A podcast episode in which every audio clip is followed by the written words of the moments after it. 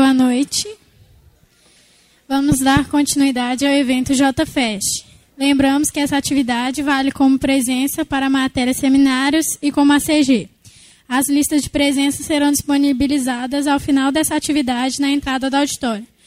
Convido agora Viviane Maia, chefe do Departamento de Comunicação Social, e Getúlio, coordenador do curso de jornalismo, para abrir o evento. Ei, gente, boa noite. Estou é, muito feliz de estar aqui hoje num evento que eu acho que é a primeira vez que a gente faz esse formato, é, que é um evento específico dos dois cursos de jornalismo da PUC, né, Corel e São Gabriel. Então, hoje a gente já começou com atividades no Corel, teve oficina de tarde aqui no São Gabriel e no Coração Eucarístico, né, e o evento continua com uma programação bem legal até sexta-feira. É, a gente teve um, um azar que o, o Denis Russo Burgerman ele fez uma palestra de manhã, mas ele precisou de viajar para a Eslovênia para fazer uma reportagem de um mês na, na Europa. Então ele pediu desculpas, ele viria, mas teve que cancelar porque ele teve que pegar um voo hoje à noite ainda para a Eslovênia. Né? Hoje a gente teve é, as manifestações, graças a Deus. É, então, assim, eu, eu, sei que tem gente. Né, hoje foi um dia atípico, assim, né, para a organização do evento, que a gente já vem planejando há, há, mais tempo, então a gente não, é difícil para a gente fazer alterações é, em cima da hora. É, mas eu acho que a programação está bastante importante e interessante para a gente pensar é, o nosso campo hoje, né, o jornalismo hoje, a profissão. É, enfim, eu acho que é, é, um evento que, ele, que a proposta dele é contribuir para essa reflexão mais específica aqui dentro da universidade. Vou deixar meus, meus agradecimentos aqui a toda a equipe que está envolvida, né, dos, os monitores de laboratório, o LabSG, o pessoal do Corel também, o CCI lá do Corel, o LabJ aqui, Jornal Marco. Acho que todo, né, a gente tem uma equipe envolvida aí ajudando. Né, um parabéns especial para a professora Carmen Borges, que é a nossa coordenadora de seminários.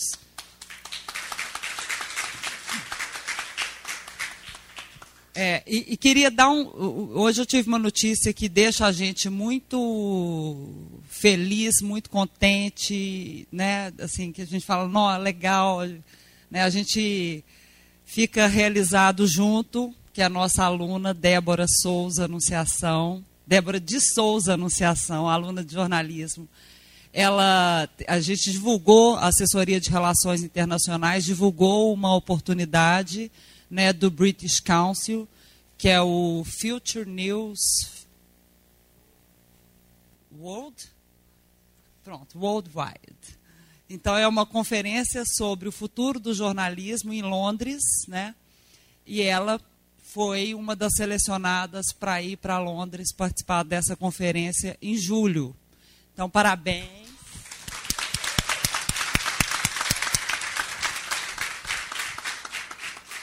Né, esse tipo de, de prêmio, assim, né, de conquista dos nossos alunos, assim, eu acho que elas são muito importantes. Eu acho que vocês todos devem sempre participar de concurso, de né, dessas tantas oportunidades que estão aí, que muitas delas são, são via PUC Minas. Né? Então, parabéns, Débora. É, compartilhem nas redes sociais usando o hashtag JFest e Instagram, arroba jornalismo PUC. Tá bom? Vou passar a palavra para o Getúlio desejo a todos nós um ótimo evento.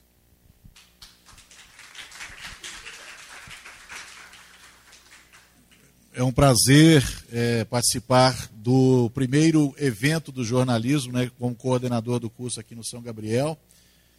É, o evento está muito legal, está muito interessante, palestras muito ricas. De manhã nós tivemos a palestra do Denis Russo, e dentro de instantes nós vamos apresentar a Maria Carolina Trevisan, que falou de manhã para o pessoal do Corel. Creio que vocês vão gostar muito da da palestra da Maria Carolina, e amanhã né, e sexta-feira continuam com atividades muito interessantes. Quero fazer um registro aqui que na semana que vem haverá o seminário de extensão da PUC Minas, no Coração Eucarístico, e um dos trabalhos que serão apresentados nesse seminário de extensão é o nosso projeto FCA Brumadinho. Então, alguns professores aqui do São Gabriel e também do Coração Eucarístico estão envolvidos com os alunos nesse projeto. E aqui do São Gabriel, os trabalhos dos nossos alunos das disciplinas de Laboratório de Áudio Jornalismo, do terceiro período, é, Fotojornalismo, do quarto período, e é, Fundamentos da Investigação Jornalística, quarto período, e Jornalismo Investigativo, do sétimo período, serão expostos, serão exibidos durante esse seminário de extensão. Serão reportagens em áudio, serão textos e também fotos né, desse contato, dessa interação que nossos alunos tiveram durante dois sábados com a comunidade de Córrego do Feijão, a mais atingida pelo rompimento da barragem da Vale em Brumadinho. Então, quem tiver oportunidade de é, visitar os estandes do seminário de extensão, um dos trabalhos que nós desenvolvemos nesse semestre estará sendo apresentado. Bom, e nós vamos começar os trabalhos dessa noite aqui né, para falar sobre o tema jornalismo, direitos humanos e colaboração, nós convidamos Maria Carolina Trevisan.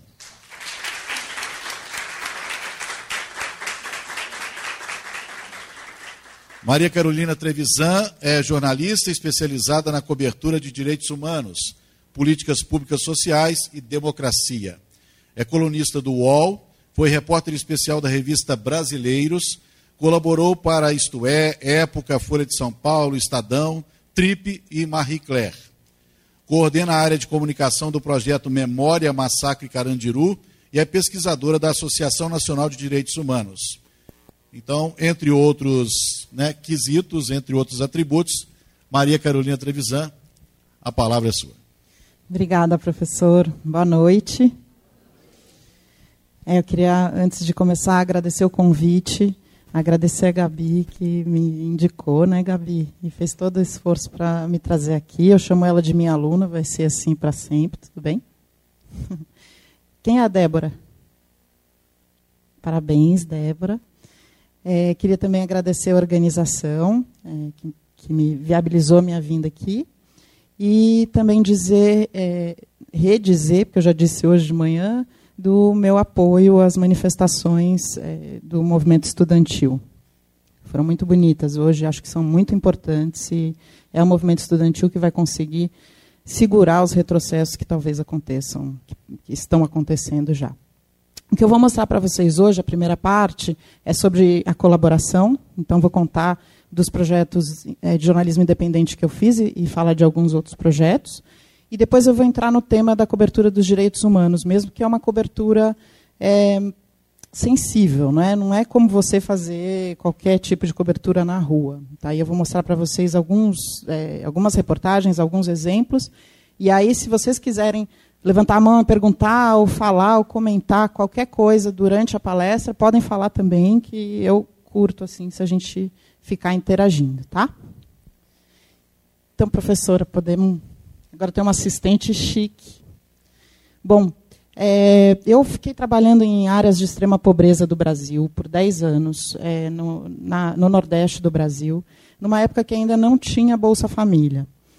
É, e foi muito importante para a minha formação conhecer o que, que é a situação de miséria, né? o que, que é vulnerabilidade, o que, que é, é vulnerabilidade de direitos humanos, o que, que é ter acesso a direitos. Porque daí, quando eu estava trabalhando lá, eu vi também quando chegou o Bolsa Família. E naquela época era 70 reais. E aquilo mudou a vida das pessoas. Eu pude acompanhar no Nordeste do Brasil. E isso foi muito importante para a minha formação. Mas aí, aos poucos, eu tive que ir voltando para o jornalismo. Porque teve um momento lá que eu falei, não quero mais. Porque aí eu fazia as matérias, o editor ia lá e mudava. Fazia, ele ia lá e escrevia. Falava, pô, desse jeito não tem graça né, fazer jornalismo. Mas é importante a gente persistir. Porque, afinal, é o jornalismo, que é um dos, dos pilares que sustentam a democracia. Então, a gente não pode desistir. Estou contando com vocês, por favor. E, e aí, então, quando eu comecei a dar aula né, sobre como fazer cobertura de direitos humanos, porque os jornalistas que ficam nas redações não sabem como é que aborda essas questões, como é que você é, trata a questão racial, por exemplo, como é que você trata a questão LGBT, os direitos da infância, qual a escolha das palavras que você usa, porque isso faz toda a diferença numa reportagem. É, eu resolvi, então, tentar eu mesma fazer uma reportagem de qualidade para ver se isso que eu estava falando, que era quando você faz uma reportagem de qualidade, você consegue alcançar e mudar coisas no estado, na situação, é, status quo da, da sociedade. É, eu tenho, então falei assim, meu, vamos tentar fazer isso daí na prática e ver se funciona. E aí a gente juntou um grupo de jornalistas, que foi uma, um projeto que era uma incubadora da Pública, que é já uma organização independente de jornalismo, né, colaborativo. Eu estudei com a Natália Viana, então eu também sou filha da PUC, a gente estudou juntas na PUC de São Paulo. E, e, aí a gente fez esse projeto que chama Ponte Jornalismo, que cobre direitos humanos, justiça e hum, segurança pública. Exatamente. Então, é, a gente juntou um grupo de jornalistas já com bastante experiência, que estavam em redações, então todo mundo tinha um trabalho paralelo, e esse era um trabalho voluntário. Então, a gente fazia toda terça-noite, se encontrava, fazia é, reunião de pauta, e durante a semana ia tocando aquilo por é, Zap, por Telegram, né? foi evoluindo. E, e, aí uma das coberturas mais importantes que a gente fez, e que a gente conseguiu influenciar cobertura de grandes veículos, foi a questão é, dos movimentos de moradia. Né? Em São Paulo tem um déficit de moradia altíssimo, e, ao mesmo tempo, tem um monte de prédios é, abandonados, sem pagar os impostos, enfim, que perderam um negócio que chama função social. Função social é, de, de, desse prédio, desse edifício. Né? E quando não tem função social, é, é possível ocupar esses espaços. Que mais importante ter o direito à moradia do que o direito à propriedade. Apesar disso, nós estamos tendo problemas nesse governo para falar dessa questão. Né? Então, essa foi uma cobertura super importante. Eu queria contar para vocês um pouco como ela foi. Aí eu vou mostrar para vocês o vídeo e dizer por que, que ela teve um impacto fundamental. A gente foi, então, acompanhar como é que a polícia ia retirar os moradores desse prédio, que era um hotel, Hotel Aquários, que fica no centro de São Paulo, onde moravam 200 famílias. Quando você vai cobrir movimento social, você tem que estar próximo do movimento social. Não adianta eu bater lá na porta e falar: Oi, tudo bem? Eu sou a Carolina, da Ponte Jornalismo, queria acompanhar aqui. Vocês me deixam ficar aqui dentro? Jamais eles iam deixar. Né? Então, geralmente, você tem que se aproximar, você tem que ter alguém com confiança que vai falar: Não, tudo bem, você pode entrar. Eu conheço a NET, que era, nesse momento, era a pessoa que estava liderando ali o processo. E aí eu tinha feito uma entrevista com o Emicida algumas semanas antes e soube que ele acompanhava esse prédio. E aí ele falou, putz, vai ter uma reintegração de posse lá, você não quer ir lá cobrir? Eu falei, tá bom. A gente organizou uma equipe, tinha quatro pessoas na rua, duas pessoas dentro do prédio, duas pessoas na rua, um fotógrafo, um repórter, um fotógrafo um repórter. Além disso, tinha uma equipe que estava na base, que era nesse Telegram que a gente tinha, que ficava trocando e mandando informações por ali. E a gente sabia que a polícia ia começar a chegar às 5 horas da manhã. Então a gente tinha que chegar antes da polícia, porque aí o movimento de moradia fechou o prédio, pôs os móveis né, na frente da porta, trancou. Quem está dentro está dentro, quem está fora está fora. Na hora de decidir ali, eu, a Laura Capriglione, que é uma grande jornalista que foi da Folha um tempão, ela falou: Você quer entrar? Eu falei: Não, eu, eu prefiro ficar fora, né? Porque é mais perigoso ficar dentro. Eu tenho filho você não. Tadinha. Aí, sempre usando as crianças em meu favor. Né? Aí eh, ela topou. Eu falei: Bom, então eu fico aqui fora e eu, de alguma forma, estou protegendo vocês também. Eu vou contando para vocês como, como são os passos da polícia, porque a gente sabia né, que ia ter conflito. Por quê? Quando você chega para fazer uma cobertura dessa, se tem polícia, você já tem que identificar que polícia está ali. É a ROCAN, né, que em São Paulo acho que é diferente daqui a nomenclatura, mas vocês precisam saber aqui também. São Paulo Rocan é de moto, é médio perigoso. Agora, se tiver a rota, é muito perigoso. Se tiver o choque, é muito perigoso. Eles vão avançar. Né? Naquele momento, que era 5 horas da manhã, só estava a polícia normal. É, polícia militar normal, tá, o carro da polícia ali. Eu fui me apresentar. A gente sempre vai com crachá de identificação de jornalista, mesmo que seja jornalismo independente, mesmo que não seja uma empresa, mesmo que não seja conhecida, você tem que ter uma identificação. Ser da imprensa protege a gente de alguma forma e protege as pessoas onde a gente está. E a gente precisa saber desse papel também. É claro que depois desse decreto que libera porte de arma para jornalista que cobre polícia, isso muda um pouco. E é, é, bem grave, porque a gente passa a ser um alvo da polícia, né? E, da, e dos bandidos quando vai é, fazer esse tipo de cobertura também em conflito com a polícia, né?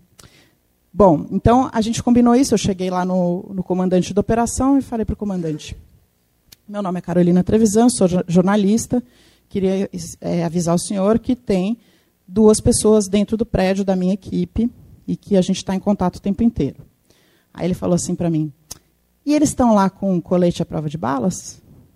Já querendo intimidar a gente, intimidar nossa cobertura. É claro que você não pode sair para fazer uma reportagem como essa sem avaliar os riscos. Então, sempre falo isso, gente. A gente não interessa para a gente pessoas, repórteres que se machuquem, repórteres que vão presos ou repórteres que morram. A gente não quer um mártir. Então, avaliar o risco para fazer determinada cobertura é muito importante. E eu falei para o comandante, falei, é, mas eles estão com câmera, estão com telefone, qualquer coisa que acontecer, a gente vai publicar na hora. Ok? Ok, tudo bem. E aí ficamos lá e tal. Aí eu vou mostrar para vocês como é que foi e depois eu conto do impacto que teve. Se alguém puder diminuir a luz.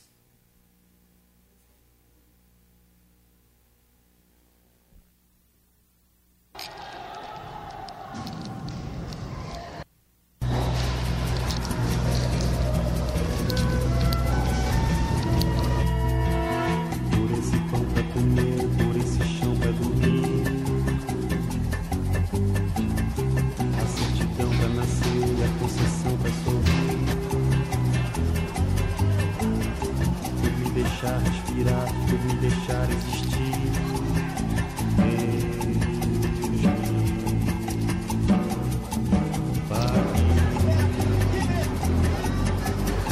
Tendo prazer de chorar aqueles planos aí.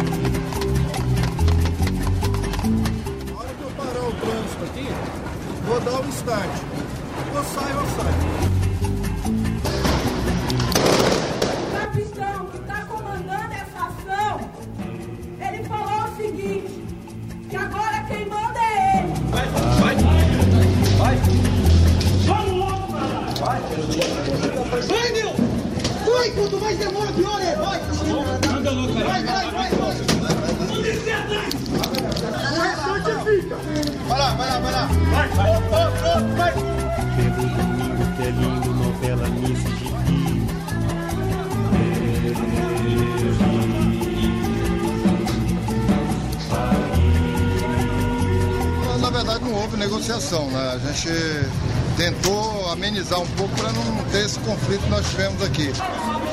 Tira a mochila, tira a mochila. Tira a mochila.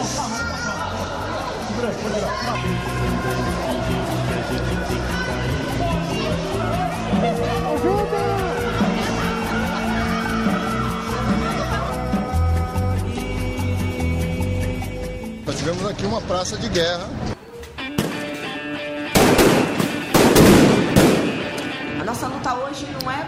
a gente quer destruir a, a, a prefeitura, a gente não quer destruir, a gente quer chamar a atenção que tem muita gente que não tem para onde ir.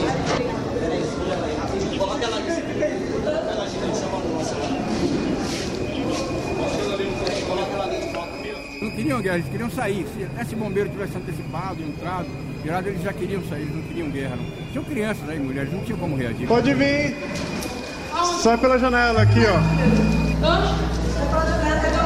Sai pela janela, dá pra sair pro país do lado. Deixa o Pedro passar logo, caralho! Foi aqui, seu moço. Que eu, Mato Grosso, volto. Construímos nossa maloca. A gente não quer nada de graça, a gente sabe que a gente tem que pagar, a gente trabalha, só tem trabalhador ali dentro, só tem gente doente. Cadê a cadeira de roda dela? O responsável não é a PM. A PM não é responsável de integração de posse. Quem é responsável pela integração de posse é a justiça. É o governo! É o governo que está A justiça tem que se abrir para essa situação das reintegrações de posse. Mais uma vez, o governo toma uma lição do que aconteceu aqui para não repetir isso nos outros prédios. Nós temos muitas ocupações em São Paulo e essas pessoas saírem dos prédios vão morar na rua. Então a gente precisa ter uma política de habitação, ter uma política humana de reintegração de posse. É o que é possível a gente conseguir, né? de arranjar local para as pessoas, de arranjar, é, respeitar a conquista das pessoas. Pessoas aqui levaram anos para comprar uma geladeira. Vamos fazer uma coisa mais decente, humana. Não pode acontecer isso que aconteceu aqui de forma alguma.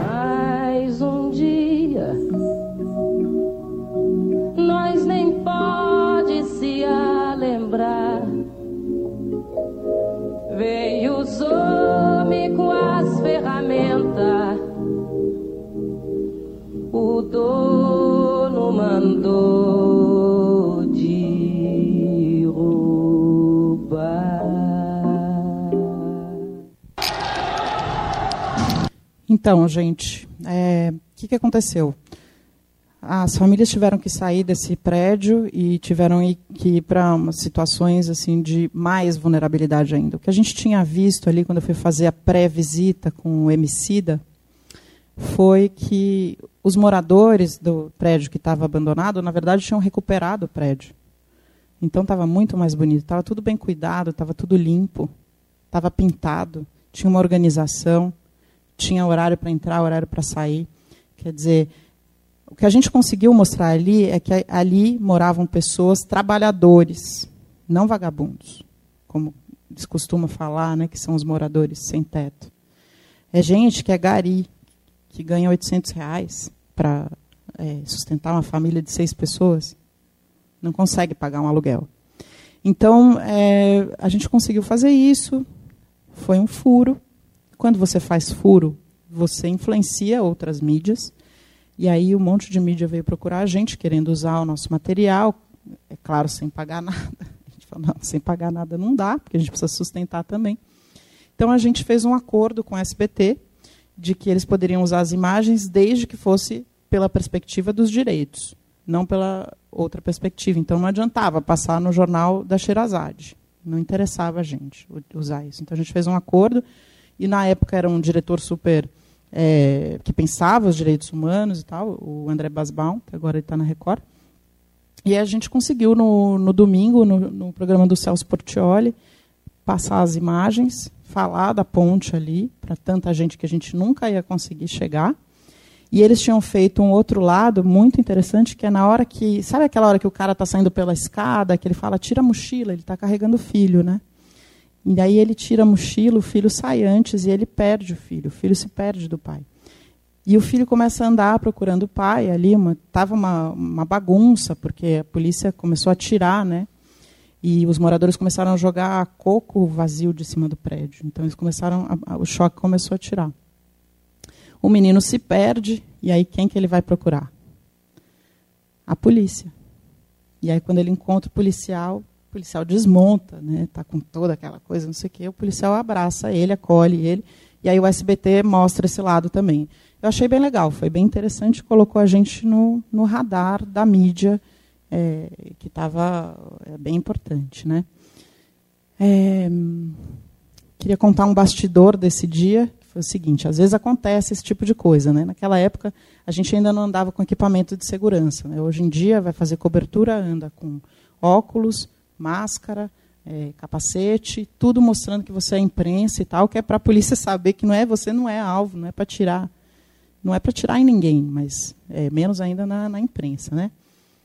E, e aí eu estava ali esperando com o fotógrafo para ver o que, que acontecia. Eu sempre falo para os alunos o seguinte: quando a tropa de choque perfila e eles estão com o escudo, a hora que eles levantam o escudo é a hora que você tem que correr para o outro lado, porque aí eles vão começar a atacar a jogar as bombas e tal. Não queira ser aquele herói que vai fazer a melhor foto, ficar lá na frente, porque você pode tomar uma bala de borracha no olho, como foi o caso de um repórter aqui. Eu falei assim, vou me esconder dentro desse caminhãozinho. Aí fui lá, me escondi no caminhãozinho, baú, né, para fazer a mudança lá das pessoas, não sei o quê. Estou lá escondida, esperando passar esse momento que acontece, cai uma bomba de gás dentro do caminhãozinho. No que a bomba estourou, o motorista saiu com o caminhão, a gente saiu da pauta. Aí pode para a próxima. E aí, esse aqui sou eu tentando voltar para a pauta, no meio da fumaça, das bombas, de gás lacrimogêneo, enfim. É, mas só para vocês entenderem que tem um risco que a gente está correndo e isso precisa ser cuidado e avaliado. Esse é o Sérgio Silva. Sérgio Silva é um fotógrafo colaborador da Ponte também. Ele foi fazer a cobertura das manifestações de 2013 em São Paulo, no momento que estavam super violentas. O policial não teve dúvida, mirou no olho dele e atirou. Ele perdeu o olho esquerdo. Ele é fotógrafo. Sérgio é um, um, grande vencedor, porque ele continua fazendo isso, mas ele tem uma cicatriz profunda dessa história, porque o Estado não foi condenado, não foi punido, não pagou indenização para ele, não reconheceu o que fez. E a imprensa teve um papel bem importante na violência com que a polícia estava agindo naqueles dias. Os editoriais do Estadão e da Folha, naquele dia, pediam truculência da polícia porque dizia que eram baderneiros que estavam quebrando os bancos, porque tinha aquele movimento black bloc naquele momento, né? Depois, como nesse dia que alvejaram o olho do Sérgio, alvejaram também o olho da repórter da Folha, da Juliana, aí o editorial mudou. No dia seguinte já era um outro editorial, pedindo calma, também não é assim. Mas veja, precisou tirar o olho de um jornalista da grande imprensa para que eles mudassem de, é, de opinião. Né? É aquele vídeo de jornalista. Para só um pouquinho para eu, eu, contar para eles. Aqui está. Bom, o que aconteceu? Estavam se, se, aproximando 2015, já, a gente já estava um tempo lá na, na ponte.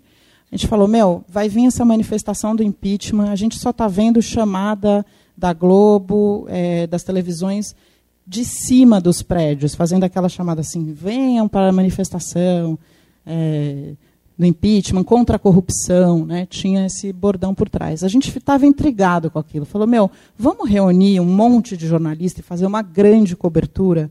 E aí vamos dar um nome para isso. Você fala, ah, vamos falar, jornalistas livres. Ninguém é de ninguém. ninguém pertence a ninguém, mas são jornalistas fazendo essa cobertura. E a gente foi para a rua, talvez com o maior contingente de repórteres que algum veículo foi. A gente foi tipo 20 repórteres para a rua, tinha mais 20 editores recebendo as informações numa redação improvisada que a gente montou. E nessa noite a gente conseguiu, né, que foi o dia inteiro de manifestação, à noite a gente começou a publicar. E a gente conseguiu também pautar a grande imprensa e pautar os veículos internacionais. Foi a imprensa estrangeira que primeiro se interessou pelo que a gente estava fazendo. A gente não queria mostrar simplesmente o volume da manifestação, a gente queria entender que pautas as pessoas estavam querendo ali, o que estava sendo pedido, qual era o anseio daquela população. Né? São Paulo, dizem, a polícia diz que foi um milhão de pessoas. Eu creio, porque eu fui lá e tinha bastante gente mesmo. Né? Eu voltei de lá para a redação com a matéria que era o seguinte: é, os defensores do impeachment são brancos. Eu não vi no um milhão nenhuma pessoa negra. E, além disso, eu perguntei para as pessoas que estavam participando sobre as pautas que são é, de interesse da população negra, que é metade da nossa população, portanto, muito importantes, que é a questão das cotas, por exemplo, do genocídio da juventude negra. Essas pautas, as pessoas que estavam ali não tinham nem ideia, eram contra. contra cotas, contra as coisas. Tal. Contra as questões de direitos humanos. E aí a, a Marlene, que era fotógrafa que estava ajudando a gente nesse dia, fez uma grande foto, porque ainda como ninguém conhecia jornalistas livres, a gente conseguiu subir em tudo quanto era caminhão. Né? Ela tirou uma foto, então, de cima, que mostra todo o público, zero pessoas negras na manifestação. Eu, particularmente, acho que para melhorar o Brasil, a gente teria que enfrentar, de fato, o racismo. Não acho que o racismo seja uma questão que acabe, infelizmente, ela tem que ser combatida é, diariamente. Né? Como diz o professor Carlos Moore, que é um filósofo cubano, é, afrocentrista, ele diz que o, o, racismo é a condição mais plástica que existe, ela se molda aos períodos. Né? Então, naquelas manifestações, a gente começou a ver as pessoas serem racistas explicitamente, depois piorou bastante, né? conforme foi andando o processo de impeachment da, da presidenta Dilma. Né? Porque antes ainda tinha uma coisa velada do brasileiro, né? o racismo mais velado, mas que existe. Aí começou a aparecer de fato. Né? Então, eu achava que essa era uma pauta muito fundamental. Passaram alguns dias, a gente percebeu que, meu, bombou o Facebook. 17 milhões foi o nosso alcance na primeira noite. É um fenômeno. Precisamos manter isso aí, como diz o presidente Bolsonaro. Aí a gente então resolveu fazer essa página no Facebook, resolveu fazer um site e fizemos esse vídeo para mostrar a diferença de cobertura de uma grande televisão, que era a Globo naquele momento, para um jornalismo independente, que era os jornalistas livres. Eu não estou é, aqui dizendo que o jornalismo da Globo não presta, ao contrário, acho que tem gente muito boa em todas as mídias, inclusive na Record, na Folha, no Estadão, na Veja e na Globo também. Mas nesse dia ficou muito, muito clara a diferença de cobertura. Então é isso que eu vou mostrar para vocês agora.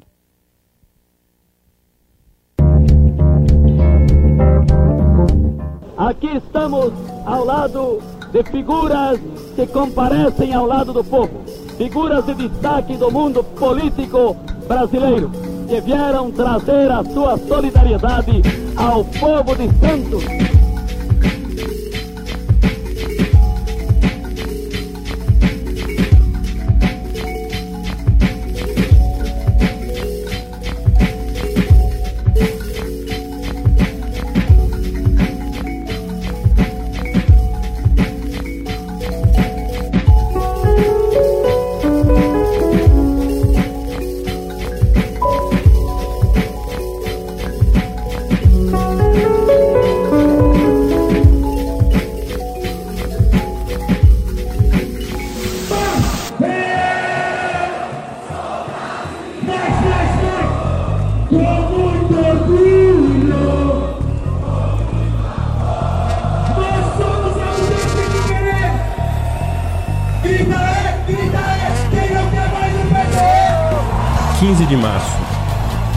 Generais eram empossados durante a ditadura militar.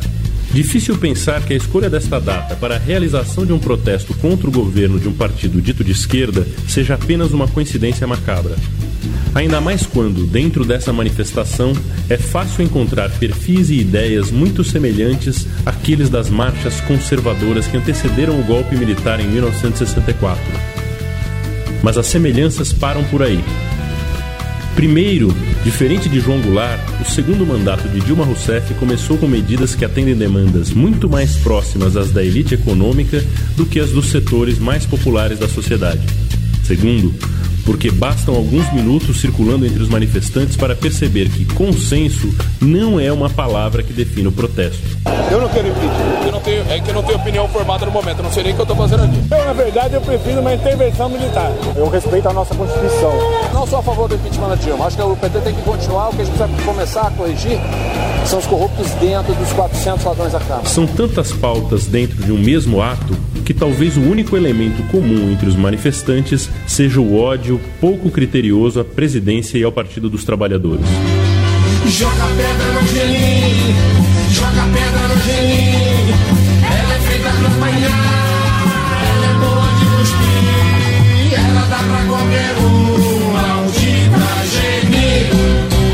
Diferente de 64, os partidos de oposição tiveram uma atuação discreta. Evitaram a presença de suas lideranças de maior peso, mas patrocinaram os atos com medidas pontuais, na esperança de amplificar o volume da manifestação.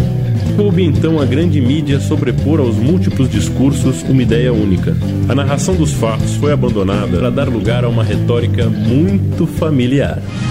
20 mil pessoas participam do protesto. 6 mil manifestantes até esse momento. Agora essa multidão tem 15 mil pessoas. Agora são 30 mil manifestantes. Esse ato pede a saída da presidente Dilma Rousseff. O brasileiro vai continuar a partir de agora pacífico, mas nunca mais um povo passivo. Eles venceram. E o sinal está fechado para nós, que somos jovens. Sua menina na rua.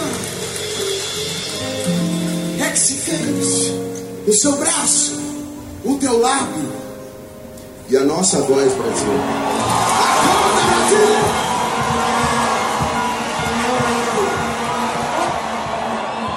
Ao fim do dia, o ministro da Justiça anunciou medidas para atender a demanda que parecia ser a mais evidente nos protestos, para que tenhamos um sistema político que feche as portas para atos de corrupção.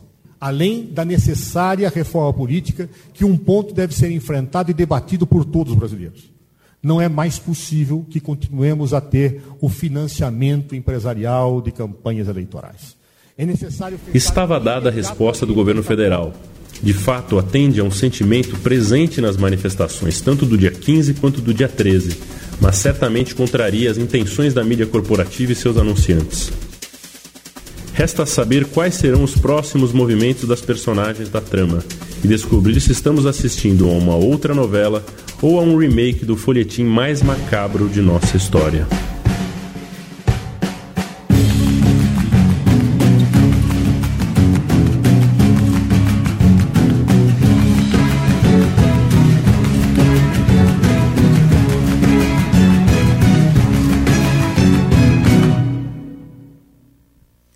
Interessante, né, a gente ver como é que a gente chegou nesse momento aí, desde esse momento, que foi um momento de mudança, um ponto muito importante no processo todo que a gente estava vivendo, como a gente chegou até aqui, né?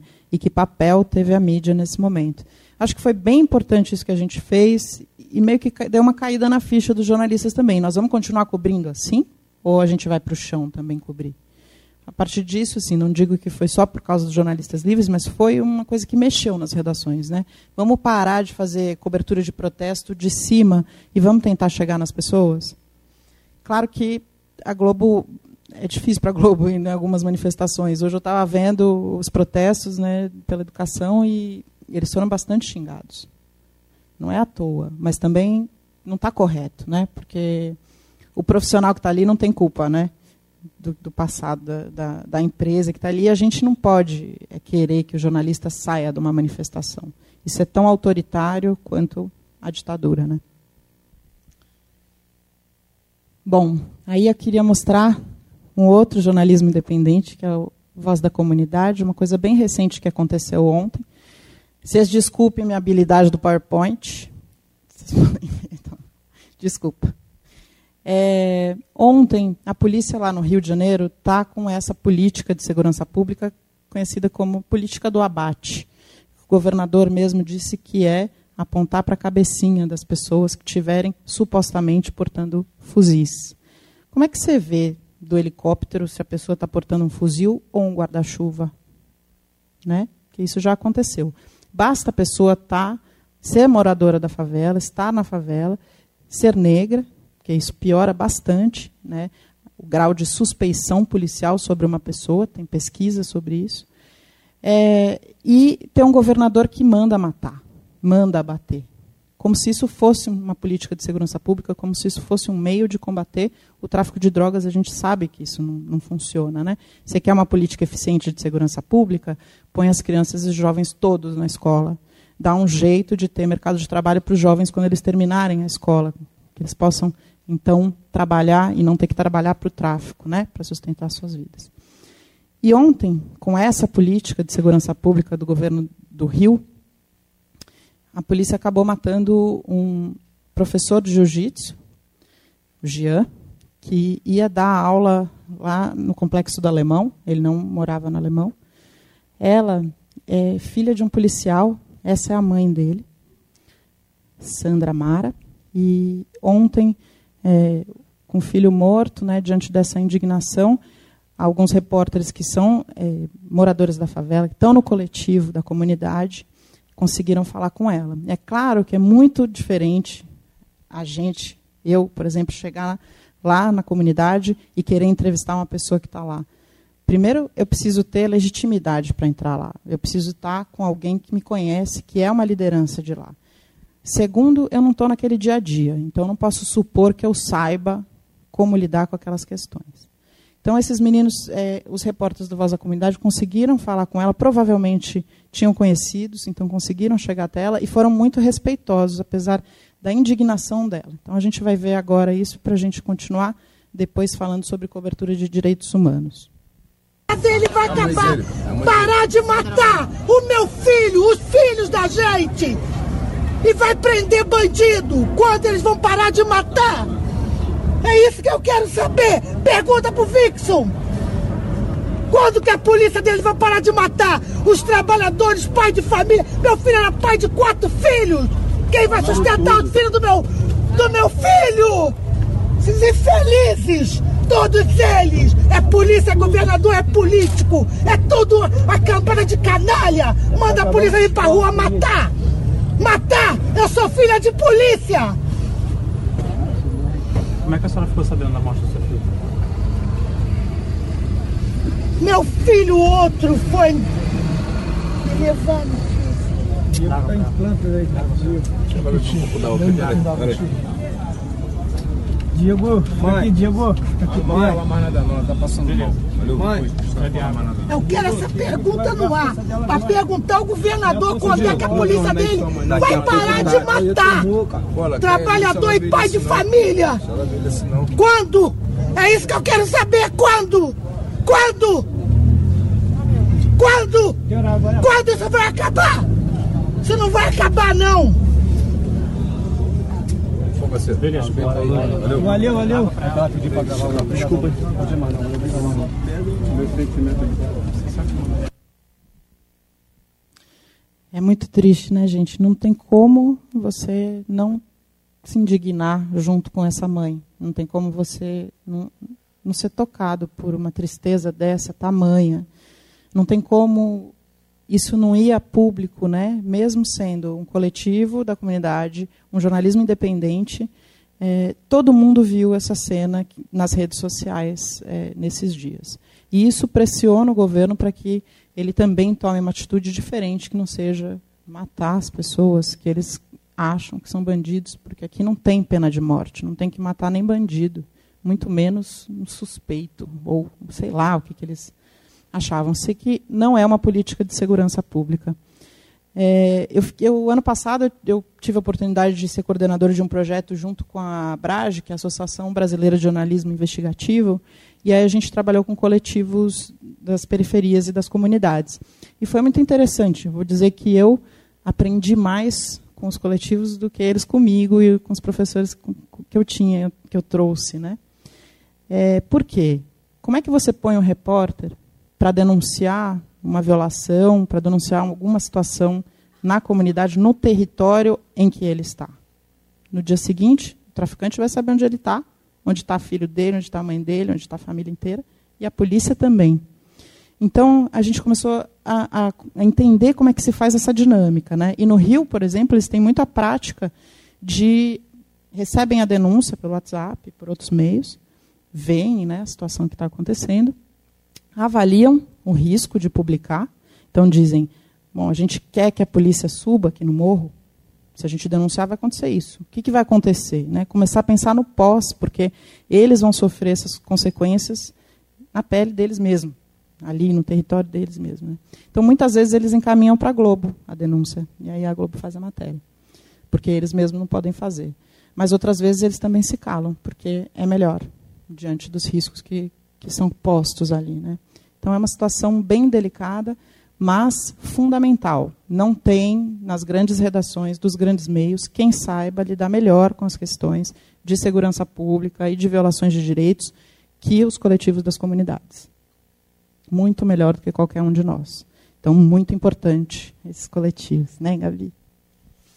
É, bom, esse aqui é o vídeo fazendo um sobrevoo é, às favelas. Esse aqui, especificamente, é em Angra dos Reis, achando que não sei, desculpa falar isso, mas achando que ele é o Rambo, o que, que ele é? Está atirando para baixo? Não sei. Numa loucura, né? Que isso não pode fazer. Aí veio o decreto das armas, né? E eu fiz essa reportagem. Esse aqui é a minha coluna no UOL, está dentro do canal Universa, que é o canal de mulheres, mas eu acho que eu sou a única colunista que não fala de mulher especificamente. Eu falo de política e direitos, né? Quando eu vi, eu estava na redação e comecei a ver os caras fazendo essas arminhas aqui na hora de assinar um decreto de porte de armas, que amplia porte de armas para um montão de gente, conselheiro tutelar, jornalista que cobre polícia, é, advogado, é, fazendeiro, enfim, ampliou muito né, o porte de armas e de munições. Falei, a gente precisa escrever alguma coisa. E aí eu escrevi esse texto que é sobre a pátria armada. Esse texto tem cerca de 400 comentários no final. Tipo, são, acho que 398 estão me xingando. Então, assim, a gente tem que se proteger quando vai fazer essas, essas coisas, assim, inclusive espiritualmente. Eu é, tenho lá minhas coisas, sou um bandista, é, me protejo mesmo, assim. Mas é, se você ficar considerando tudo que eles falam, você não sai de casa, né? Mas além de ir no terreiro, eu também me protejo com protocolos de segurança. Então, além do que eu falei para vocês, que precisa ter identificação, que precisa ter equipamento de segurança, que não pode sair sozinho. O seu editor tem que saber onde você está, que horas você vai, que horas você volta. Se você não voltar, o que, é para você fazer? Você não pode sair sem uma bateria extra no seu celular, porque o seu celular é o único meio que você vai poder ser localizado. No meu caso, eu tenho um botão de pânico no meu celular, três pessoas recebem um alerta. Se acontecer alguma coisa comigo, aperto esse botão, três pessoas recebem um alerta, sabem onde eu estou, e o meu, meu celular começa a gravar. É um aplicativo muito legal chamado Juntas, que é, foi feito pelo Guele 10, né, que é o Instituto da Mulher Negra, é, a princípio para questões de violência doméstica, mas serve para questões de jornalistas que cobrem essas coisas. Eu vou mudar um pouco é, essa, esse tema que a gente começou, que é a colaboração, e vou para uma outra parte, que é especificamente a cobertura de direitos humanos e segurança pública. Né? A gente sempre pensava lá no, no Jornalistas Livres, eu sempre penso quando eu vou fazer minhas reportagens, qual é a imagem que vai ilustrar isso? Eu, particularmente, nunca coloco imagem de pessoas em situação degradante, muito menos criança e adolescente. Mas tem alguns casos que a imagem é a única forma de provar uma denúncia. E aí eu acho que vale a pena. Eu queria contar para vocês esse caso do Carandiru. Carandiru foi o maior massacre de pessoas sob custódia do Estado do mundo, junto com mais um outro. É, essa foto é da Marlene Bergamo, que eu já mencionei aqui, a, a fotógrafa da Folha, uma amiga também. Eu entrevistei ela para saber como ela conseguiu tirar essa foto. Naquele dia do massacre, 92, é, tinha eleições, então os jornais não deram na, na capa as informações. Os jornais não apuraram o que estava acontecendo na casa de detenção. Porque também não tinha tanta importância assim, né? não tinha nenhuma evidência, nenhuma firma, informação oficial. A gente não pode ficar esperando as informações oficiais, a gente tem que observar e ver o que tem de diferente naquele cenário. Então, tinha alguns jornalistas setoristas, que eram os radialistas, que estavam ali, é, olhando, vendo que, que tava, as famílias estavam ficando aflitas, que não podiam entrar no dia da visita. Então, os jornais saíram no dia seguinte falando que rebelião mata oito. Foram 111. Só que tinha eleições em São Paulo, para o governo de São Paulo. Naquela época era no sábado. Quem estava disputando era Maluf e Suplicy. Maluf com o bordão rota na rua, bandido bom ou bandido morto bem específico para esse momento do massacre do Carandiru. Ela falou: Meu, tem alguma coisa muito estranha, eu vou investigar. Aí o que ela fez? Fingiu que era uma familiar, pegou uma bolsa, fez um furinho na bolsa, colocou a câmera dentro da bolsa, entrou no IML e fez essa foto. A questão é: se a Marlene não tivesse feito essa foto, a gente saberia a história verdadeira? Talvez não. Então, a foto, nesse caso, é super importante para a memória do massacre. Inclusive, no, no, julgamento que teve dos policiais, né, porque até hoje ninguém foi punido, é, o, tanto a acusação quanto a defesa dos policiais usou a imprensa e as reportagens ali na, naquele, naquela dinâmica de defesa e acusação. Né? Então, a acusação usava as reportagens como memória do massacre, e é muito interessante vocês verem um dia, pesquisarem, é, TV Cultura, Rede Globo, Caco Barcelos já estava fazendo essa cobertura, Mônica Bergamo estava na Veja, fez uma grande cobertura do massacre. Foi muito importante o papel da imprensa naquele momento. Preserva a memória do massacre, que é uma grave violação, é a pior grave violação de direitos humanos que a gente tem no Brasil e quase que no mundo. É, e a acusação, a defesa dos policiais usava as reportagens do Datena, essas reportagens policialescas, para justificar a violência policial, dizendo que tem mais é, todo mundo é muito vagabundo, é muito violento, então é assim que tem que fazer. Né?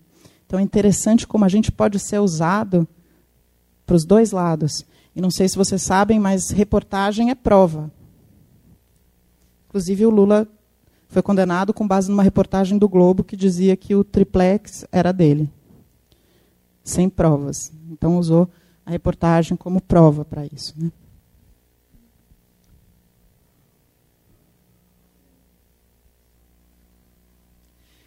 Esse aqui é um outro caso, né? Desse fotógrafo Léo Coutinho, que é da Associated Press. É, quando começou a intervenção lá no Rio de Janeiro, ele fez essa foto, que são o, os caras do Exército, junto com as crianças indo para a escola. Não, não fez nenhuma reportagem. Acho que merecia. Essa imagem merecia uma reportagem, mas foi capa dos jornais. Quem conseguir olhar e tiver um mínimo de sensibilidade consegue entender né, do que se trata. Se trata de uma infância que é, cujos olhos, o olhar, está nas armas. Se tratam de crianças que pulam corpos para ir para a escola.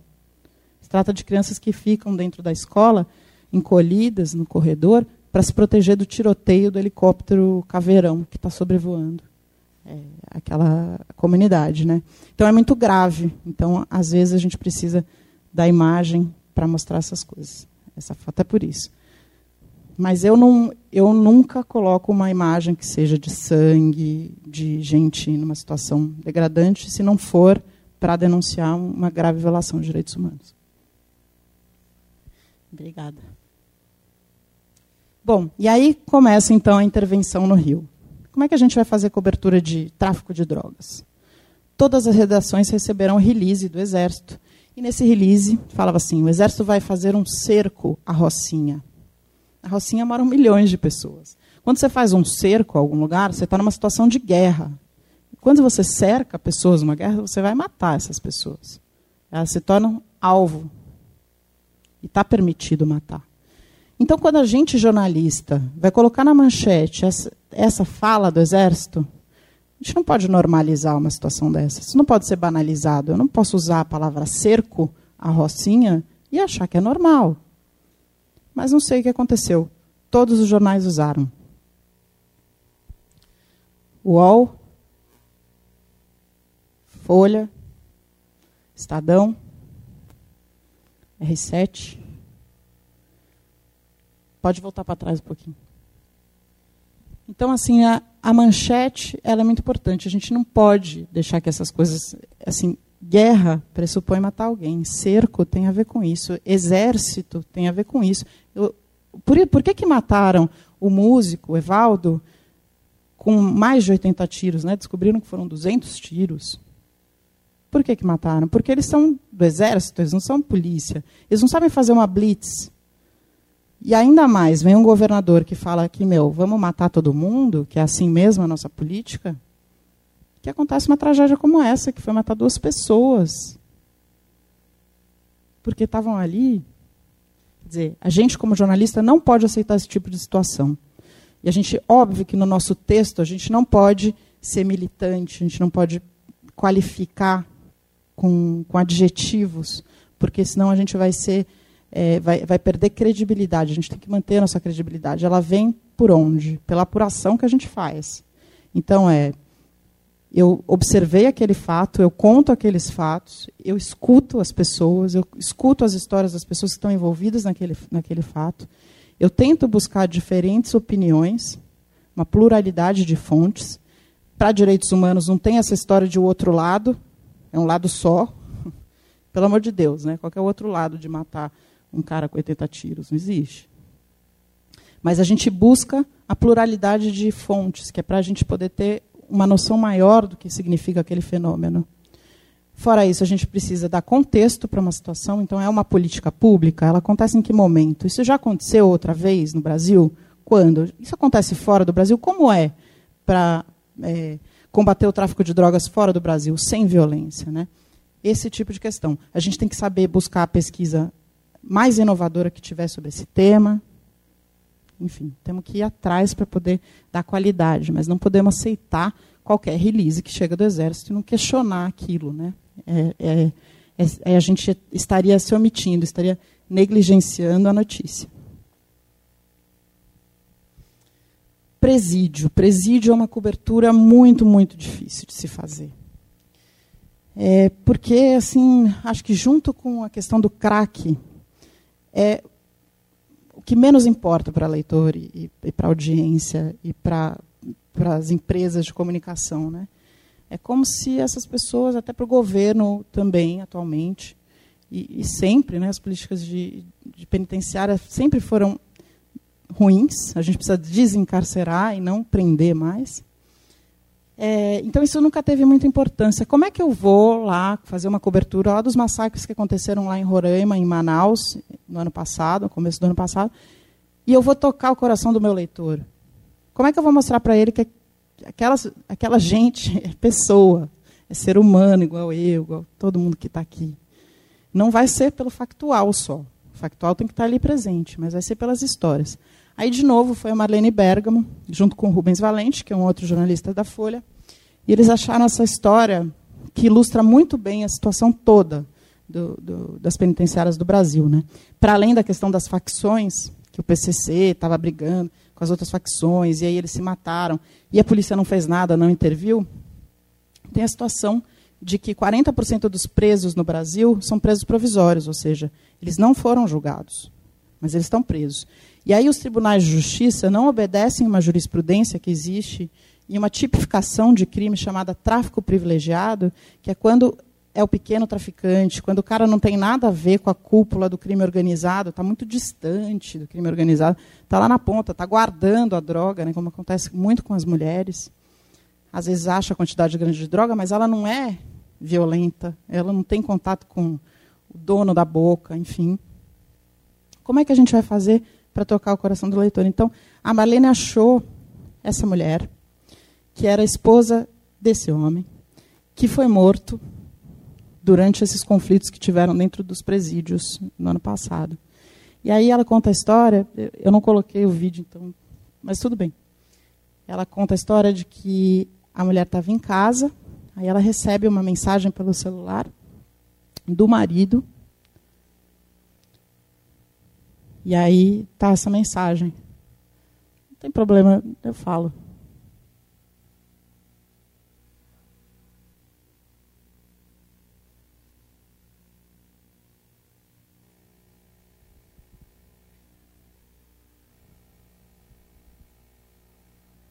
Amor, vamos mudar a nossa vida. Quando você sair daí. Aí ele colocou assim: Vamos sim, amor. Fé em Deus.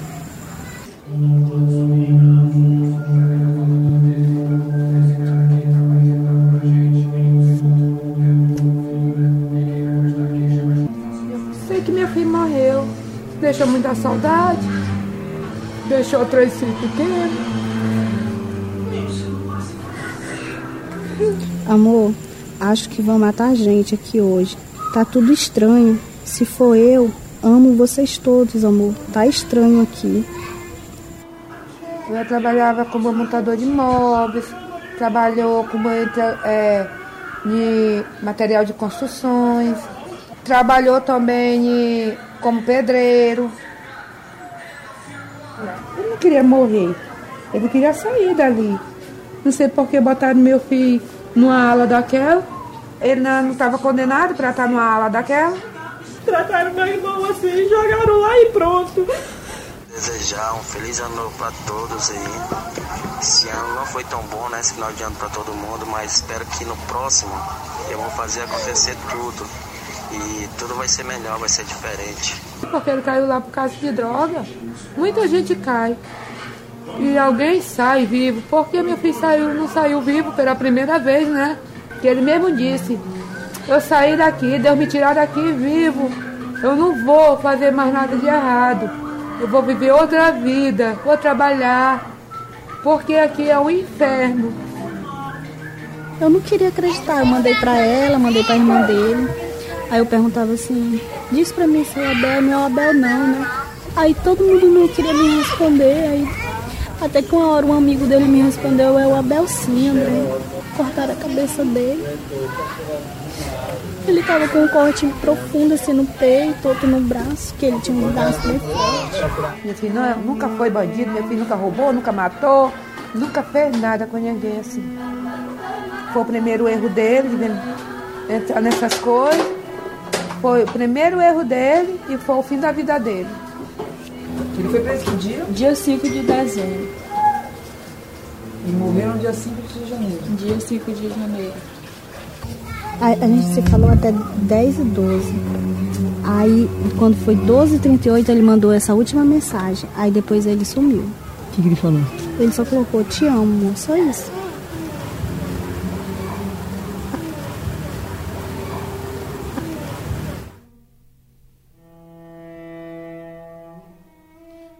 É muito triste, né, gente? Mas é. Como é que a gente faz para, nesse tipo de cobertura, não ser só a dureza? A gente tem que achar aonde está o amor, a beleza. Porque tem beleza nisso aqui, tem uma relação de amor, apesar de ter terminado nessa tragédia horrível. Então, para a gente conseguir furar essas bolhas e não ser sensacionalista e policialesco, a gente tem que achar as histórias. Nessa história do helicóptero, por exemplo, é, que eu escrevi, que eu mostrei ali, né, que estava na minha coluna, que eu recebi 400 comentários querendo que eu suma, é, eu coloquei o depoimento de uma professora. Aí ela conta que no momento do tiroteio, que ela, as crianças estão ouvindo o tiroteio, daí todos os professores juntam as crianças no, no corredor, né? sai da sala de aula, que são as beiradas do, das, das, paredes, e junta no corredor, que é mais no meio, então está mais seguro. E ela falou: eu estava muito, muito nervosa. Eu não sabia o que fazer. Aí veio um menino de 11 anos, com os olhinhos pequenos, assim, me olhou e falou, e sacou que eu estava nervosa. E aí disse que ele começou a contar a história sem parar para ela. Contou um milhão de histórias para a professora se acalmar. E não perder ali é, o papel dela de, de autoridade de conter também as outras crianças. Né? E ela, ela disse que ela nem morava lá na, na, nessa comunidade, né, é, na Baixada Fluminense. E aí ela conta que ele foi realmente acalmando ela e que no final ele disse: é, professora, quando eu for é, jogador de futebol, eu vou comprar uma casa para a senhora fora daqui. Então ela estava contando como que ela aprendeu com ele, né? E é um jeito de você contar a história humanizando os direitos humanos. Não tem quem não não toque o coração, gente. Não é possível, não é só a tragédia. Só a tragédia deixa a gente muito calejado com essas coisas, a gente para de perder, a gente não tem mais sensibilidade, sabe? E a gente tem que cuidar disso. Principalmente quem quer fazer cobertura de direitos humanos. Ah, isso aqui eu queria contar um pouco de como é que você faz cobertura de direitos da infância. Né? Eu sou jornalista amiga da criança desde 2015 é, que é um diploma concedido pela Unesco e pela ANDI. A ANDI é legal vocês conhecerem, que é uma organização social que trabalha com direitos, e eles têm vários guias de cobertura e de fontes. Então, tem guia de adolescente em conflito com a lei, guia de violência sexual, um monte de guia legal. Então, uma das coisas, né, eu achei esse caso aqui, esse caso rapidamente teve, teve é, atenção da mídia, né, que é como é que um menino é encontrado dentro do presídio, embaixo de uma cama, de um preso que estava sendo acusado de estupro? Né? Como é que você faz? A primeira história que cria na cabeça é ele estava sendo abusado lá dentro do presídio e alguém era conivente com isso, né? Eu esperei um pouco, falei assim, não, deixa eu apurar melhor, porque acho que essa manchete ela vende muito, mas vamos ver. Né? E eu fui fazendo várias matérias ao longo dos dias e fui descobrindo o que de fato aconteceu. Só que a gente não é dono de todo o processo da reportagem. Né? Então, quando, por exemplo, como é, que faz, como é que acontece lá no UOL? Todo dia são centenas de matérias. E todo mundo quer ir para home. Então é disputa, né? Você vai para home, eu nunca vi tanta audiência na minha vida. Nunca tinha tido tanta audiência na minha vida. Teve texto que, que tinha 20 mil pessoas lendo ao mesmo tempo o texto, só porque está lá naquele carrossel da, da home, né? Ou está na submanchete, ou está na manchete principal. Então tem essa disputa todo dia.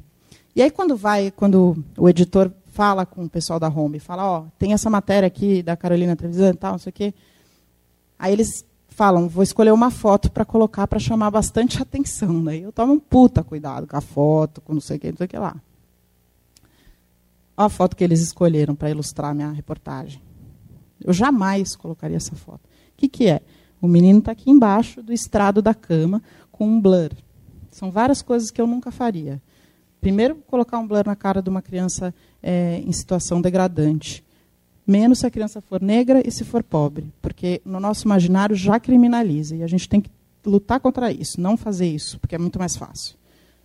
É, segundo, tá com essas barras que já parece que é um presídio. Né? Então, Eu pedi para eles trocarem, depois eles trocaram. Mas, claro, não chamava tanta atenção. Qual que era a história por trás? Não tinha nada a ver com estupro. O estuprador era padrinho dele, que estava preso, junto com o pai dele. Eles trabalhavam numa penitenciária agrícola, então eles trabalhavam no campo. E ele tinha ido para fazer a visita e morava muito longe. E ele falou: Eu estou muito cansado para voltar para casa a pé. Aí o pai falou: Então dorme aqui. Por que, que ele ia até lá? Porque não tinha o que comer. Quem dava comida para ele era o padrinho acusado de estupro. Então é uma situação de tamanha vulnerabilidade que a gente não tem nem a dimensão disso. Né? São pessoas que estão fora do mapa de garantia de direitos do Estado. O Estado não enxerga essas pessoas e elas precisam ser olhadas. E aí que eu fui descobrir que ele tinha mais vários irmãos, menores que ele, e que eles, para visitar o pai, tinham que ir a pé, porque eles não tinham como ir, não tinham dinheiro para pagar um ônibus. Eles estavam fora da escola e a mãe tinha problemas, uma doença mental. Então eles estavam abandonados. Ninguém viu isso? Como que pode ser uma situação dessa, né? Depois eles foram para a escola, o conselho tutelar acompanhou, a mãe foi fazer tratamento. Por quê? Porque a imprensa trouxe isso para a visibilidade, cobrou é, das autoridades. Esse é o nosso papel. A gente pode mudar realidades. Eu não digo que foi só a minha reportagem, mas foi uma reportagem que repercutiu muito, foi um furo.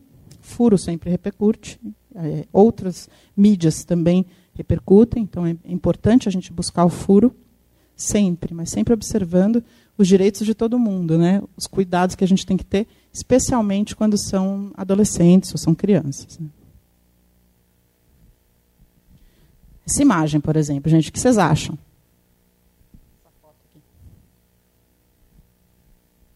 Essa manchete, o que vocês acham dessa manchete? Na cidade de São Paulo, polícia militar apreende um menor a cada três horas. Ah, eu vejo vários problemas aqui. Primeiro, que é uma imagem que criminaliza de cara. O menino está rendido, está de costas. Está com esses numerozinhos aqui, que não sei, deve ser da Fundação Casa. A outra coisa, a gente não podia colocar adolescente aqui, já muda, né? Porque aprender não significa que a pessoa é culpada. Aprendeu para averiguar. Não, não significa que ela está cometendo um crime. É suspeito, né? Nem suspeito a gente deveria usar para criança e adolescente. A gente tem que ter muito cuidado quando faz esse tipo de, de fala. Né? Menor, eu nunca uso, gente. Eu sei que adolescente conflito com a lei é quilométrico, não cabe na manchete, mas a gente dá um jeito de, de escrever de uma maneira melhor. Pode passar, professora. Aí vem a Veja com essa capa. Eles foram até processados por essa capa. Por quê? Não sei se vocês lembram do caso de Castelo do Piauí, um estupro coletivo. Castelo do Piauí, quando eu soube, primeiro eu soube, eu estava trabalhando na, na revista Brasileiros, né? Eles queriam dar na hora. falei, não, calma, vamos ver o que está acontecendo. Depois eu vi eh, governantes, né, autoridades falando desse tema com muita ênfase, não sei o quê. A gente precisa entender o contexto em que as notícias vão ser dadas. Né? O que, que tinha de contexto nessa semana? A Veja sai no sábado, na sexta noite, no sábado, com essa capa. Na segunda-feira, a Câmara ia votar a redução da maioridade penal.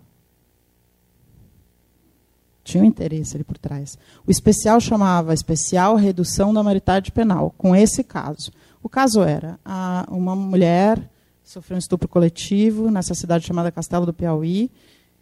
O mandante desse crime foi quem? Um traficante, porque traficante é usado para absolutamente tudo, é acusado de todos os outros crimes.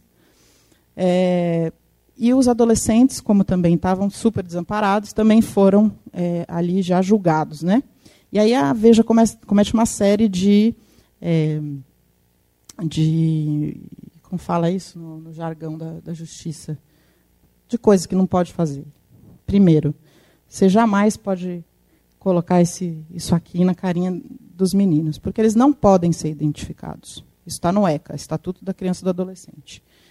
Se você coloca isso aqui com essa inicial, você já sabe qual família. Ele pertence numa cidade minúscula, como Castelo do Piauí. É, só de pôr aqui, você já está falando que os caras são culpados. Certeza que eles são culpados. Por fim, isso aqui é o pior. Eles estupraram, torturaram, desfiguraram e mataram. Quem falou que eles fizeram isso? Foi você, editor da capa da Veja? Você pode fazer isso? Não. Tem uma justiça, tem uma polícia civil que está investigando. Tem todo um processo que precisa acontecer para poder dizer que foram eles que fizeram isso. E, por fim, vão ficar impunes?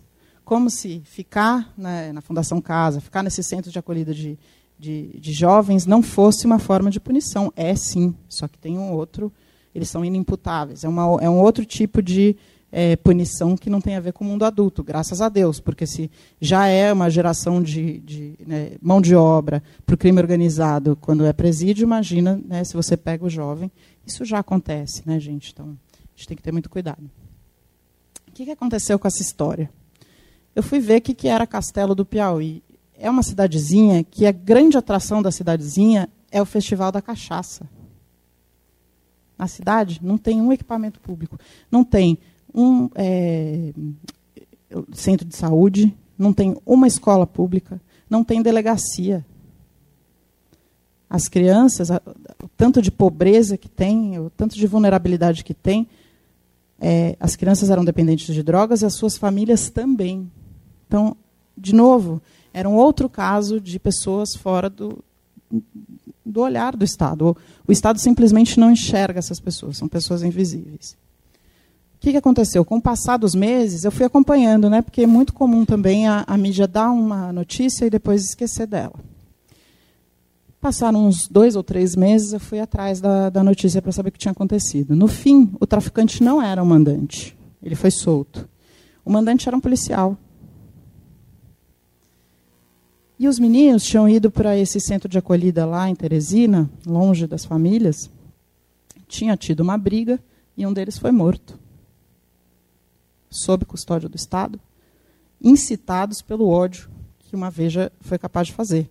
Então a gente tem que ter muito, muito, muito cuidado quando vai fazer essas coisas. Quem somos nós, né, para julgar e definir que são monstros, né? Dentro era pior ainda, né? Eles estão sendo processados até hoje por essa capa. Acabou? Tem que acabar? Tá. Então eu vou falar essa notícia que é boa. Tem mais, gente. Depois eu vou passar tá, para os professores, para vocês verem as outras que eu, que eu separei, que elas são boas, é, reportagens bem feitas. Eu queria que vocês também vissem as bem feitas. Né? No dia que a gente estreou a ponte, a gente tinha essa matéria na nossa mão, que era o caso do José. A gente chamou ele de José, mas o nome dele não é José. Eu fui lá na casa dele, conheci a família dele, a mãe dele. Qual era o caso? É, o José estava preso por um, porque a polícia Cara, é muito louco, porque você vê o vídeo. A mãe do José procurou várias mídias, procurou televisão, procurou jornais e acabou encontrando a gente. E ela foi lá na redação e levou para a gente as provas de que o José, na hora do crime que a polícia estava dizendo que ele cometeu, estava fumando cigarro na porta do, do prédio. Tinha câmera, com horário. Então ele descia e ia fumar cigarro. Ele foi fumar uns cinco cigarros assim ao longo de duas horas. Graças a Deus. Claro, é péssimo, mas graças a Deus. Nesse caso, foi o jeito que ela teve de provar que o filho não era culpado por aquele crime. Tinha acontecido um roubo. A polícia vai atrás do. É na Rua Rocha, no centro de São Paulo, vai atrás do, do bandido que roubou esse carro e tal. Entra. Você vê a cena do, do José com um cara branco, os dois jovens, entram no elevador juntos, sobem. Aí vem a polícia. Tuk, tuk, tuk. Chega, entra, vai primeiro na casa do menino branco, fala: Oi, tá, ah, branco, boa noite, tudo bem? Tchau. Desce na casa do José. Ah, a senhora pode ir com a gente, acompanhar o José até a delegacia? Condena ele. Estava há 20 dias preso, apreendido, né? porque a gente não usa preso para adolescente, a gente usa apreendido. Na Fundação Casa, no dia que a gente escreveu essa matéria. Aí a gente falou o seguinte: fomos lá confrontar a juíza do caso, né? porque ela não conseguiu ouvir a família. Mas o jornalista, ela ouve, porque ela não quer um vexame no, com o nome dela. Então a gente foi lá e avisou: olha, a gente tem essas provas e amanhã, às 9 horas, nós vamos publicar essa matéria, com toda essa história. A gente publicou a matéria às 9 horas, às duas horas ele estava saindo e abraçando a mãe dele. É, isso para dizer que a gente tem um papel muito, muito importante na defesa das pessoas mais vulneráveis. Quem quiser né, trabalhar com direitos humanos, é, é o nosso papel, mas a gente tem que estar também é, seguros para poder cumprir esse papel. Né? E que o jornalismo é importante para isso. Assim, a gente pode defender a democracia e as pessoas que não têm condições de chegar onde a gente está ou que estão numa situação de algum tipo de vulnerabilidade. Então, por favor, não desistam, independente do momento que a gente está. É isso, gente. Obrigada.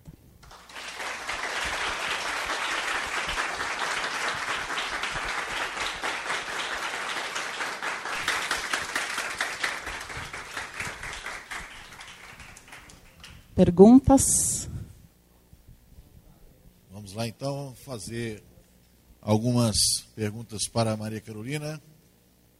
Alguém, alguém se habilita?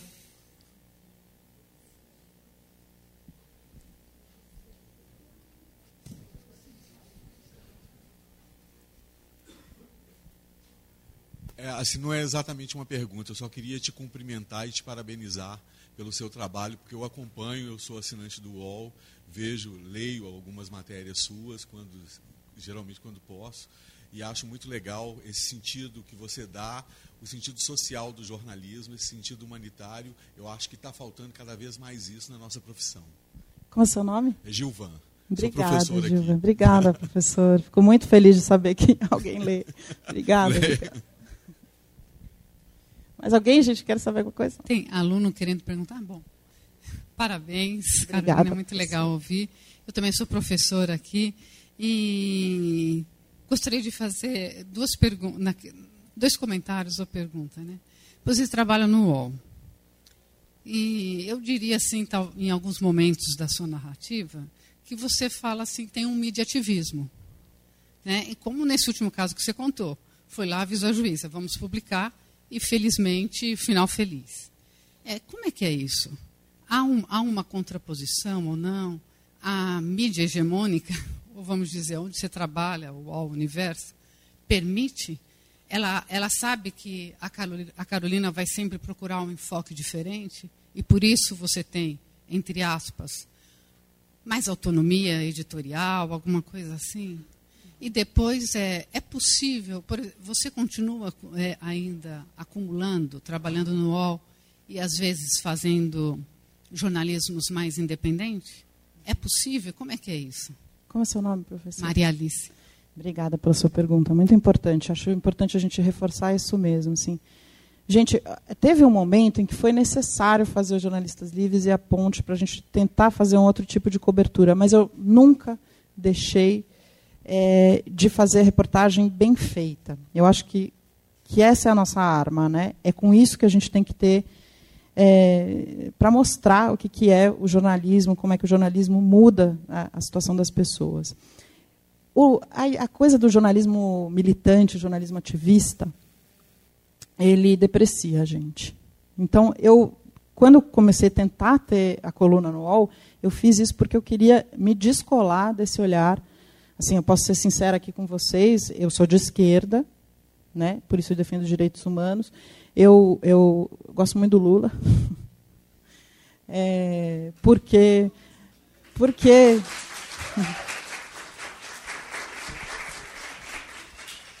porque com todas as ressalvas ao PT, também a Dilma, que eu também gosto, mas o Lula é, tirou muita gente da pobreza, né? E acho que a gente não teria por exemplo, uma sala diversa como a gente tem hoje, se não fosse o presidente Lula. Então, assim, mas isso eu não falo no ambiente de trabalho.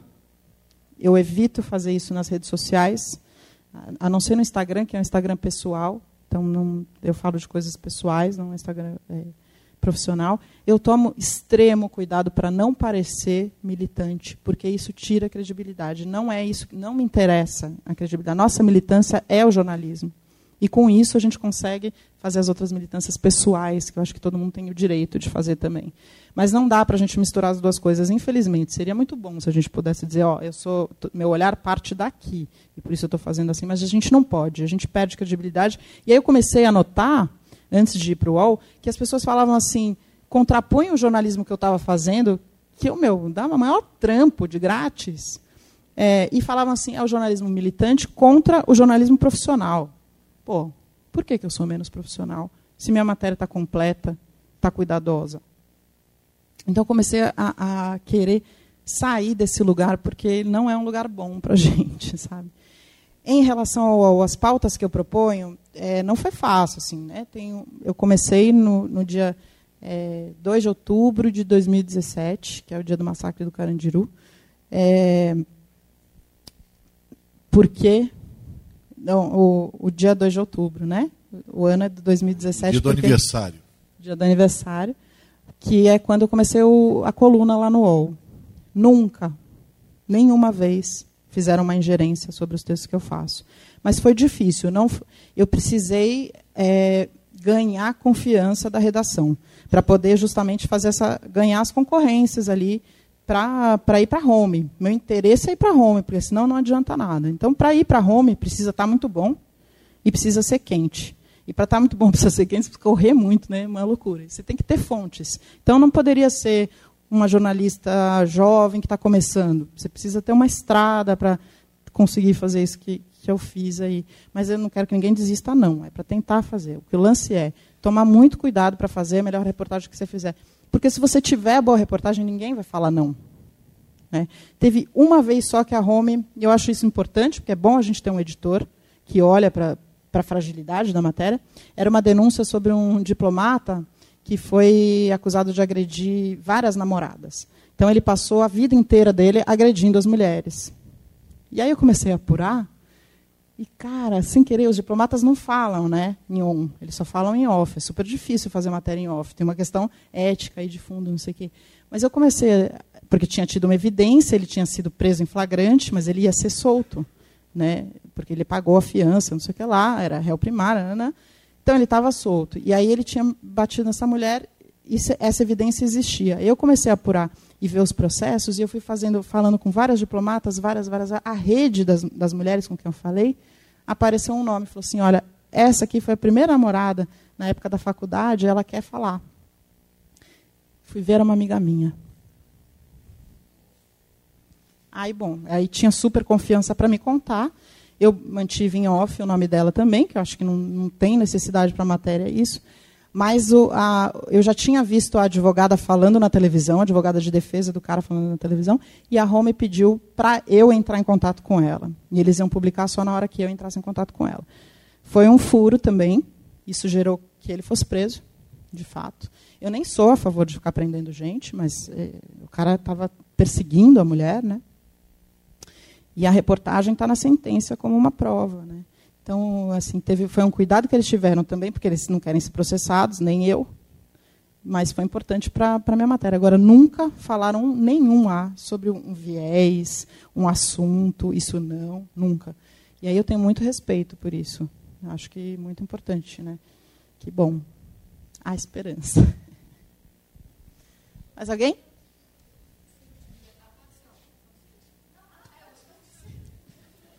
A aluna.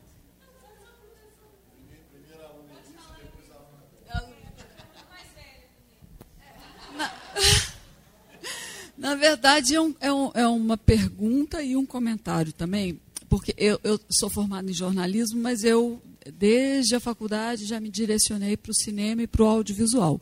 E hoje eu sou professora de cinema aqui. É, e, na verdade, é, há muito tempo eu sou muito incomodada com a maneira como as reportagens fazem uso de música. É, e aí a minha pergunta é, né, as reportagens que nós assistimos, quem, quem que pensa essa, essa, digamos, sonoplastia? Quem é que pensa o uso das músicas na matéria?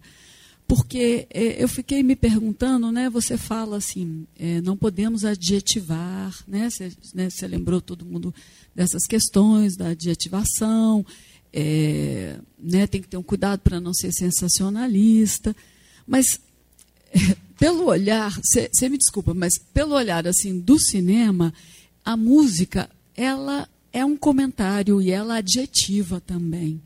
E, e às vezes se, se, é muito fácil errar a mão e ficar sensacionalista ao contrário, né? mas sensacionalista. Então, assim, é só um comentário em relação às matérias. Aí eu queria saber como que, que funciona isso, quem, quem pensa essas músicas. E eu acho que é importante, é, assim, é, enfim, é, é, preciso ter um cuidado muito grande com a sonorização para ela não se tornar né, uma também uma adjetivação. É só um, uma coisa que eu fiquei pensando, pois é. Eu falei, ai, ah, vou ser a chata e vou falar. Pode falar, imagina. Eu, para mim, essa é uma questão. Eu não colocaria música nenhuma, vou ser sincera, mas eu não sou da televisão. É, então, mas eu, eu, sou do texto, por isso eu falo da palavra e tal. Mas, por exemplo, no caso da TV Folha que a gente viu, tinha uma música por trás, mas ela era quase imperceptível. Ela não, acho que ela não, não sei, não, não parecia que ela estava influenciando na matéria. Mas sim, eu acho que ela dramatiza a matéria, ela traz uma carga, né? Eu preferia que não tivesse música. É, eu queria mostrar. Você pode voltar um slide para mim, por favor? Para vocês terem de referência tem um jornalista de televisão que eu gosto muito, que é meu amigão, Marcelo Canelas. Ele também é jornalista amigo da, amigo da criança. E ele faz as matérias sobre direitos humanos e, em especial, em relação aos adolescentes. Ele fez essa matéria maravilhosa, que depois os caras que abusaram dessas meninas foram presos. E eu discuti com ele uma vez. Falei, cara, precisa ter a música? Eu não sei bem quem que escolhe. Eu acho que é o editor que escolhe que tipo de música. Ele falou que precisa. E a outra coisa que eu perguntei para ele foi: como é que você faz? Né? Porque uma coisa é eu fazer um texto e não mostrar o rosto da criança ou do adolescente. Mas como é que você faz quando é imagem de TV? Como é que você faz para mostrar que era. Você pode mostrar anterior dessa? É para depois vocês terem de referência. Vou deixar com os professores, tá? Se vocês quiserem depois trabalhar com os alunos. Mais uma para trás. Carmen, mais uma para trás. Obrigada. É, isso aqui foi feito pela Rede Record. Crianças mantêm relação sexual com donos de balsa em troca de comida no Pará. Está maluco? Criança mantém relação sexual? Que horas? Criança estuprada, sofre abuso, exploração sexual. A matéria inteira é interessante de analisar depois em sala de aula, porque, primeiro, está vendo as meninas? O menino? Eles estão com a mancha de novo. Né? E aí eu já discuti várias vezes em sala de aula, né? Como é que podia ser feito isso? Eu liguei para o Marcelo e falei, bicho, olha isso daí. Como é que faz diferente? Precisa o cara pegar o flagrante da balsinha e mostrar às meninas? Como se a, matéria é como se as meninas estivessem gostando dessa situação. Elas são crianças. Sensualizando. Ah, porque eles jogam comida para elas. E você deixa isso passar? Era uma matéria sobre trabalho. Era o Ministério Público do Trabalho que estava envolvido com isso. Gente, não existe prostituição infantil, existe exploração sexual infantil, existe abuso de criança. Né? Então aí o Marcelo me falou assim: você pode é, dar um contraluz, mostrar a silhueta, como no caso da Janaína, depois um dia eu mostro de novo, mas você pode mostrar um detalhe da mão, detalhe do olho. Vocês viram o, ali no da, da folha tinha só o detalhe da, da, da esposa falando, acho que tinha uma que não queria aparecer o rosto, então eles fizeram tem uma delicadeza que você consegue mostrar isso com imagem, não precisa fazer esse blur, muito menos botar uma manchete dessa, né? Criança mantém relação sexual, está completamente errado isso, é uma violação de direito das crianças. Você quer fazer, professor? Eu quero. Tudo bem? Tudo bem. Parabéns pela fala, pelo trabalho. É, eu queria voltar um pouquinho na, na, questão da relação com a audiência. Você falou da, da matéria que gerou dos 400, 398 comentários negativos. Mas eu imagino que a relação com a audiência ela vai para além dessa do, do, simples comentário do gostei, não gostei, sua, é, sua petralha, enfim. Queria saber em que medida você se relaciona com a audiência pós-matéria. Se existe essa, essa abertura para esse diálogo, para essa conversa, ou não. Terminou seu texto, você vai lá e vê, dá uma passada de olhos assim na, na, no que eles falam e um abraço. Como é seu nome? Daniela. Daniela. Eu, assim, como são matérias muito densas, assim, eu não posso te dizer que eu consigo no dia seguinte mudar de tema e fazer outra coisa, esquecer o que eu fiz. Eu demoro um pouquinho para voltar, aprumar e fazer uma outra. Pelo menos, né, publiquei hoje, tem um dia, e aí eu consigo começar a próxima, né? E os comentários, por exemplo, eu acho que não é uma área de interação, é uma área de ódio. Eu, por mim, tinha fechado os comentários. Não precisa. Né? O Sakamoto foi ameaçado de morte ali, né, nos comentários. Então, assim, poucas vezes, raras vezes, alguém me escreve e parabeniza. A maioria das vezes eu recebo no meu Facebook cara falando, então leva um estuprador para sua casa, eu sei onde você mora, esse tipo de ameaça. Então, não está tendo relação com, com os leitores. assim. O que eu tenho é uma menina que nem essa menina brilhante que vem depois me fala, putz, eu estou te acompanhando, não sei o quê. Isso é um retorno maravilhoso que meu, enche a gente de esperança, né, de que alguma coisa pode melhorar. É, mas eu acho que a gente devia, sim, achar um outro caminho para poder ter essa interação. Não sei como fazer. Não é por meio dos comentários do, das colunas e dos blogs, porque realmente ali é uma coisa. A pessoa se sente protegida para falar qualquer barbaridade. Nem lê o texto. Fala qualquer loucura ali, sabe? O Google é, considera que uma boa leitura é acima de 30 segundos de leitura. Eu acho um absurdo. O cara nem leu nem três palavras, né? Leu a manchete. Por isso que é super importante o tal do lead, sabe? Quando a gente começa a matéria, tem que lá no começo já chamar a atenção do teu leitor. Não adianta você vir naquela quarta-feira, não sei o que, então você já tem que. Vocês viram que a Marlene ali, ela já conta o diálogo né, no começo. Para falar da Marlene, essa, essa história de como você lida com, com o leitor, ela tem um caso muito interessante. Vocês lembram aquele prédio, que era uma ocupação que caiu no Largo do Paissandu, em São Paulo, pegou fogo, morreu uma gente. Uma das mulheres ali, até saiu no Fantástico. É, a, a, Marlene fez a matéria do pós-tragédia é, e fotografou essa mulher e pegou o nome dela e publicou, não sei o. Um dia, ela recebeu uma mensagem por e-mail de um menino suíço, adotado, por brasileiro, era brasileiro e foi adotado por suíços, é, um menino negro, falando: Eu acho que essa mulher que está na foto é a minha mãe. Aí ela podia ter nem visto, nem ligado para o que falou o leitor dela. Ela foi atrás. E aí ela juntou o filho com a mãe. Eles vieram lá da Suíça com a, a família que adotou, porque ele tinha uma busca de identidade. Ele queria saber de onde ele vinha. E aí foi possível para a mãe é, biológica reencontrar esse filho que, tinha, que ela tinha dado para adoção, por meio da matéria que a, que a Marlene fez. Ele pesquisava no Google semanalmente o nome dela. Um dia ela botou na foto o nome dela, apareceu. Olha que loucura. Maravilhosa história, né? Só que tem que ser uma mulher que nem a Marlene, sensível assim. Acho que a gente tem que ter esse papel, né? Assim uma hora alguém bacana aparece nos comentários, mas é raro, né? é muito raro, infelizmente. Então, quando vocês quiserem elogiar, a gente pode elogiar, sem problema.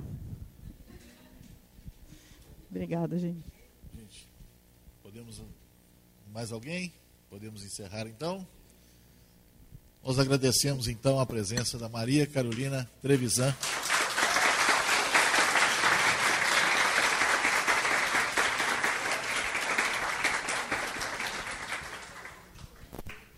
Pessoal, segundo horário hoje, os professores com as turmas é normal. E amanhã nós temos o segundo dia do JFest. Tem a, a oficina da Tabata Polini, que é ex-aluna aqui da PUC São Gabriel, trabalha na TV Globo hoje. A oficina dela é de reportagem com celular, às 19 horas, 7 da noite. Hein? Não, 17 é a Tabata Polini. Às 19 horas, a palestra do pessoal da agência Lupa, que é o Douglas e a Natália Leal, né? Douglas Silveira. Douglas Silveira e Natália Leal. E logo depois, Vladimir Vilaça. Né? Então, amanhã não percam o segundo dia do JFest. Muito obrigado a todos, boa noite. Essa produção é do Lab SG, onde você.